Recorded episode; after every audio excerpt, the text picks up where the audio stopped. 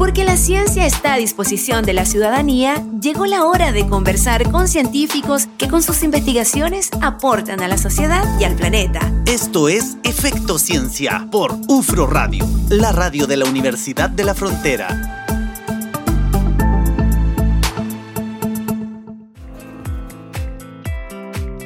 Y seguimos haciendo Efecto Ciencia acá en UFRO Radio y le adelantábamos en el comienzo del programa, vamos a estar hablando hoy día sobre la fruticultura.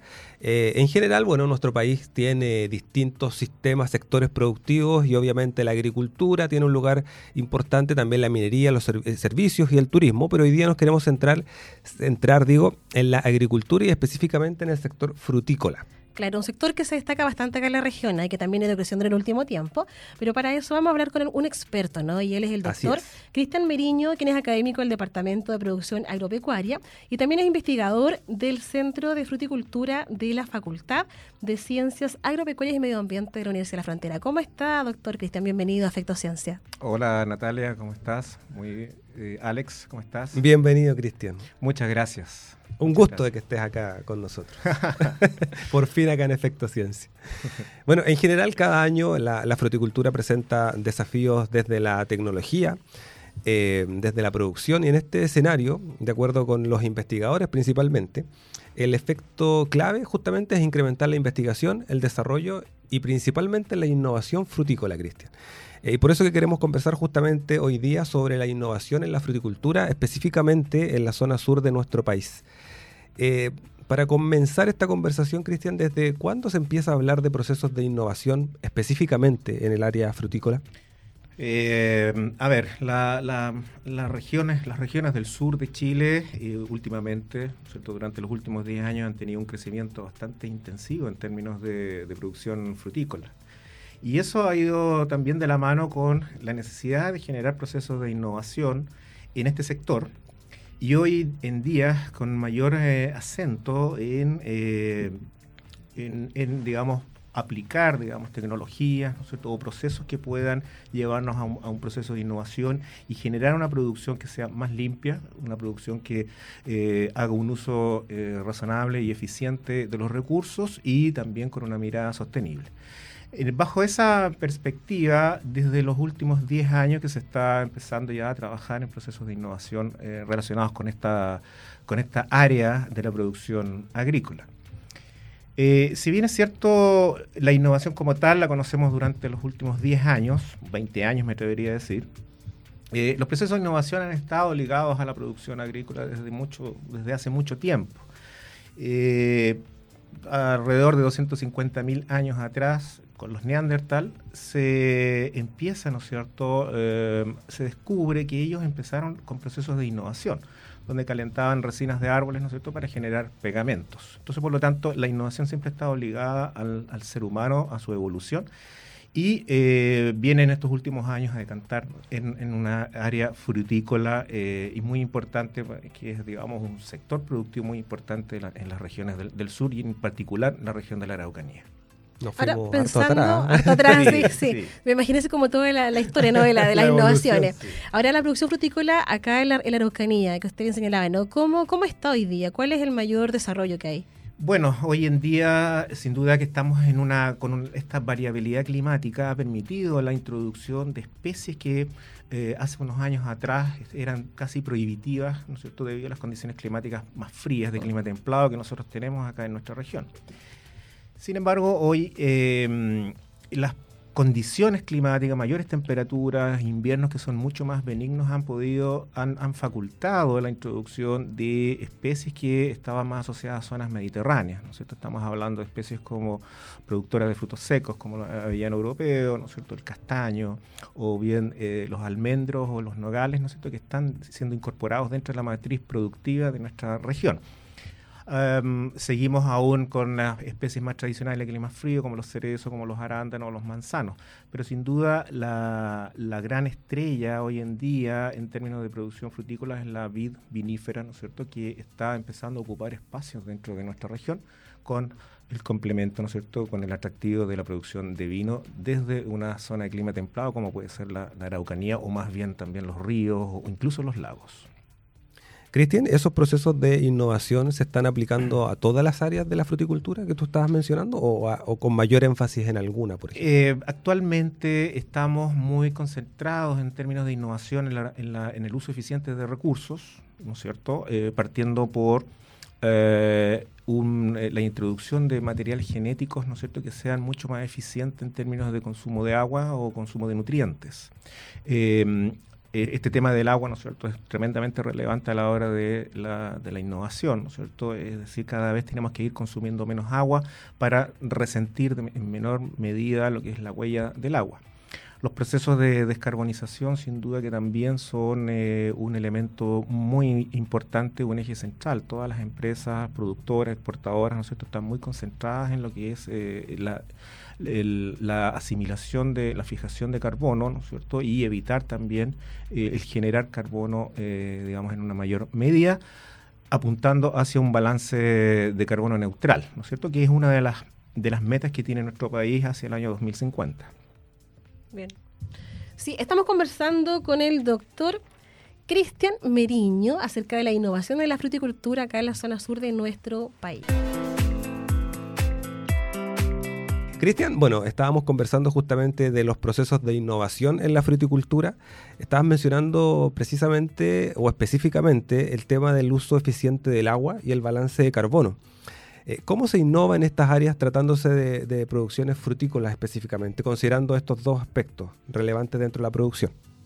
Bueno, eh, eh, en, el, el tema de agua, sin duda que ya lo mencioné anteriormente, el uso de una genética que sea mucho más eficiente, eh, árboles más pequeños, que son mucho más eficientes en términos de uso de agua, comparado, ¿no es cierto?, con eh, antiguamente utilizábamos árboles muy grandes, excesivamente grandes, que los hacían muy poco eficientes en términos de consumo de agua. Eh, también eh, una pequeña estatura en las, eh, en las plantas, en los frutales, permite también labores que sean mucho más eficientes con un menor costo en términos de consumo de, agua, eh, de labores, digamos, de jornadas de, trabajadores, o bien también en lo referido a em, uso de combustibles, ¿no es cierto? Entonces, por lo tanto, además, la tecnificación de los sistemas de riego en procesos frutícolas también está siendo implementada con mucha fuerza. Em, hasta hace unos años atrás confiábamos en las precipitaciones para el riego. Sin duda, eh, en estos últimos años estamos, somos testigos de periodos secos, ¿no es cierto?, mucho más extensos durante el año. Entonces estamos hablando de periodos secos que pueden incluir desde septiembre hasta abril, mayo. Entonces, por lo tanto, tenemos alrededor de ocho meses, nueve meses de periodo seco. Entonces, por lo tanto, la tecnificación en los sistemas de riego es eh, hoy en día una tarea fundamental. Eh, no podemos pensar en establecer eh, inversiones frutícolas si no contamos con el elemento agua, ¿no es cierto? Y que tiene que ser usado en forma eficiente.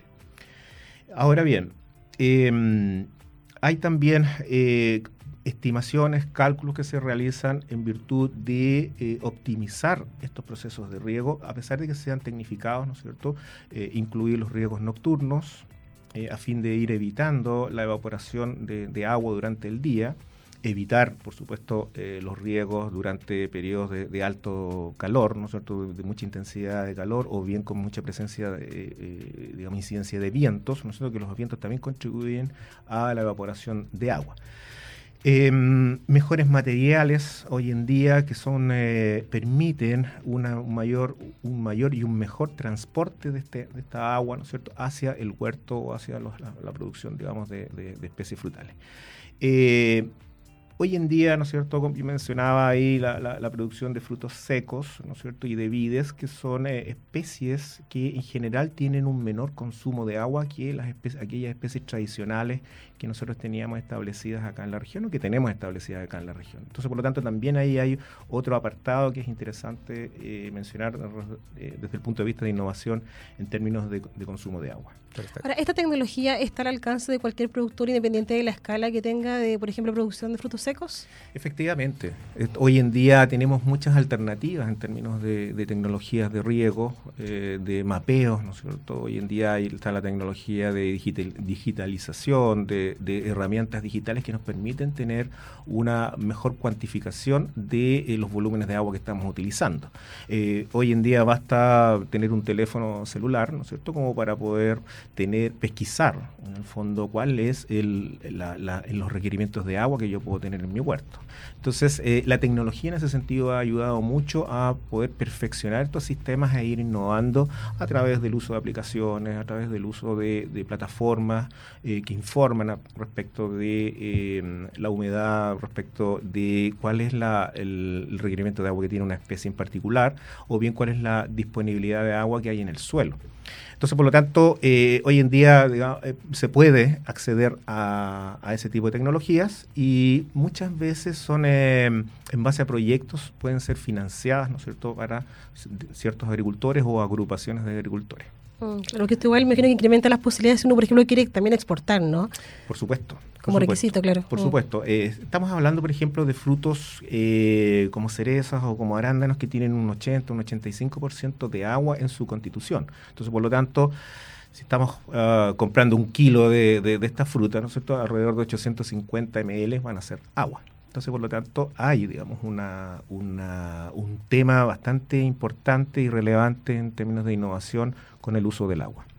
Cristian, ¿y las estrategias, considerando estas problemáticas eh, ambientales que son transversales hoy día, eh, son similares en distintos sectores productivos agrícolas?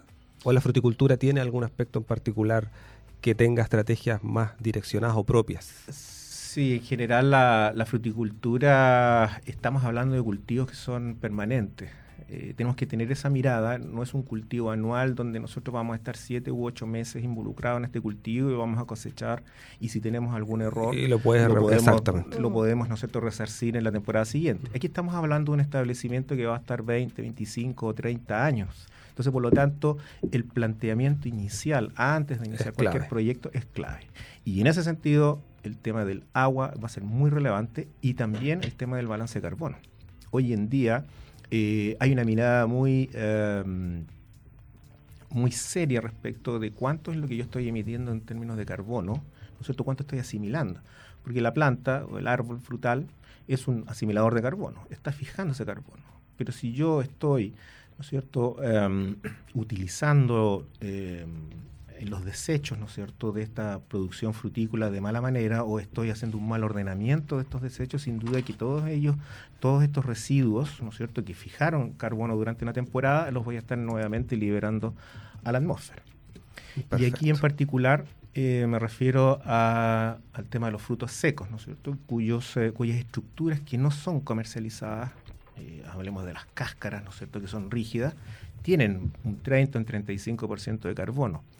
Y si yo estoy generando una quema, por ejemplo, de esos eh, residuos, mal llamados residuos, hoy en día se habla de subproductos, eh, estoy reincorporando ese, ese, carbono que la planta logró fijar ¿no es cierto? durante toda una temporada.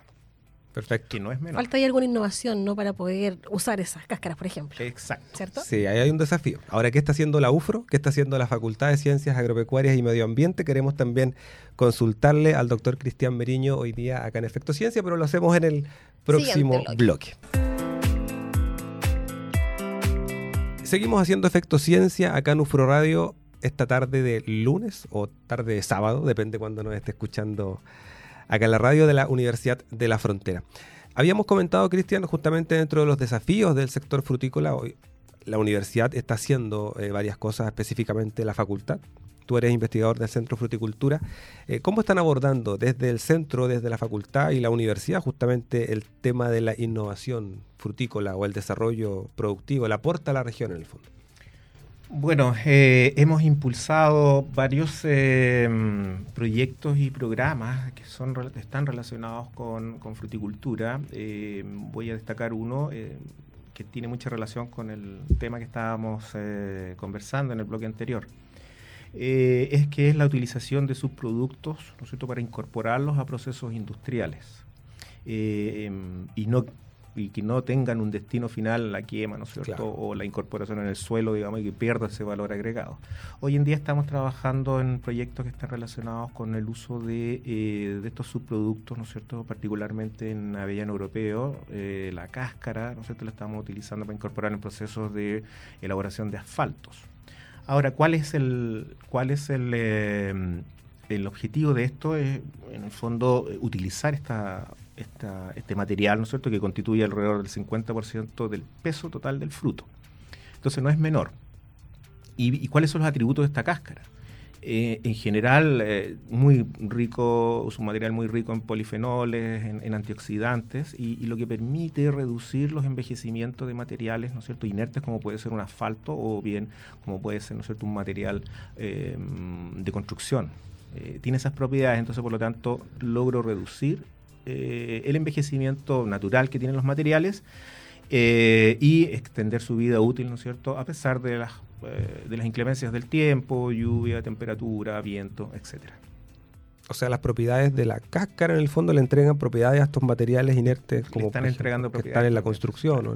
Claro, hemos, hemos ido determinando algunas concentraciones, algunos porcentajes de como un aditivo, ¿no es cierto?, de este material eh, para poder configurar Un, asfalto, por ejemplo, que sea más eh, resistente a, la climatología que tenemos acá en la zona en la zona sur. Ese, perdón, Nati, un aporte... eventos, en los eventos. En, los eventos tienes toda la razón, en los eventos de las calles. Ese es una, un aporte más bien desde la innovación, justamente la investigación, pero también en el área de los programas, de, ya sea de magíster, hoy día hay un diplomado, creo, en fruticultura. Hay un diplomado dentro de los programas de formación continua de la facultad, ¿no Hay un, hay un diplomado que estamos realizando en eh, producción frutícola y además este año eh, iniciamos un programa de magíster en fruticultura, que es la, eh, digamos con los estudiantes que son la constituyen la primera generación de este magíster de, fruticultura, que tiene especial un especial foco en procesos de innovación dentro del área de la fruticultura.